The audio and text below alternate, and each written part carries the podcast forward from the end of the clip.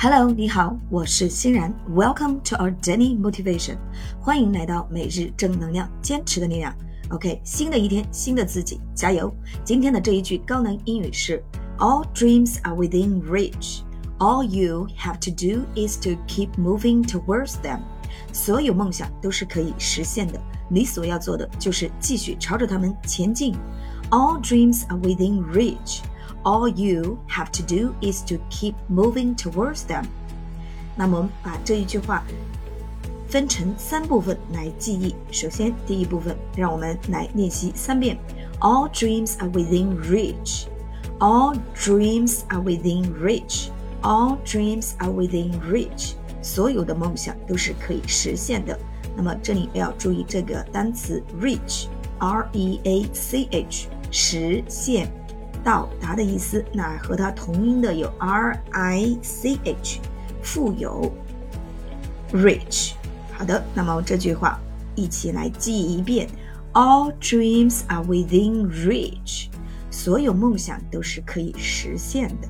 OK，第二部分，All you have to do is to，All you have to do is to，All you have to do is to，你所要做的就是，你所要做的就是。 all you have to do is to OK 第三部分 keep moving towards them keep moving towards them keep moving towards them 继续朝着他们前进继续朝着他们前进 keep moving towards them 好的让我们把这一句话联系起来记忆三遍 All dreams are within reach. All you have to do is to keep moving towards them. All dreams are within reach. All you have to do is to keep moving towards them.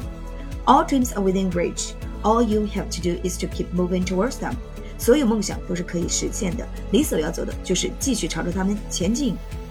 好的，让我们来再慢速的梳理三遍。OK，第一遍，All dreams are within reach.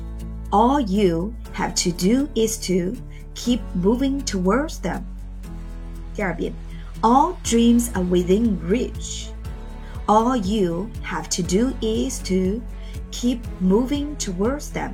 第三遍，All dreams are within reach. All you have to do is to keep moving towards them. 所有梦想都是可以实现的，你所要做的就是继续朝着他们前进。好的，新的一天，新的自己，加油！ 快乐学习，乐然梦想。祝愿你有一个高能满满的一天。OK，thanks for your listening. Take care and see you tomorrow.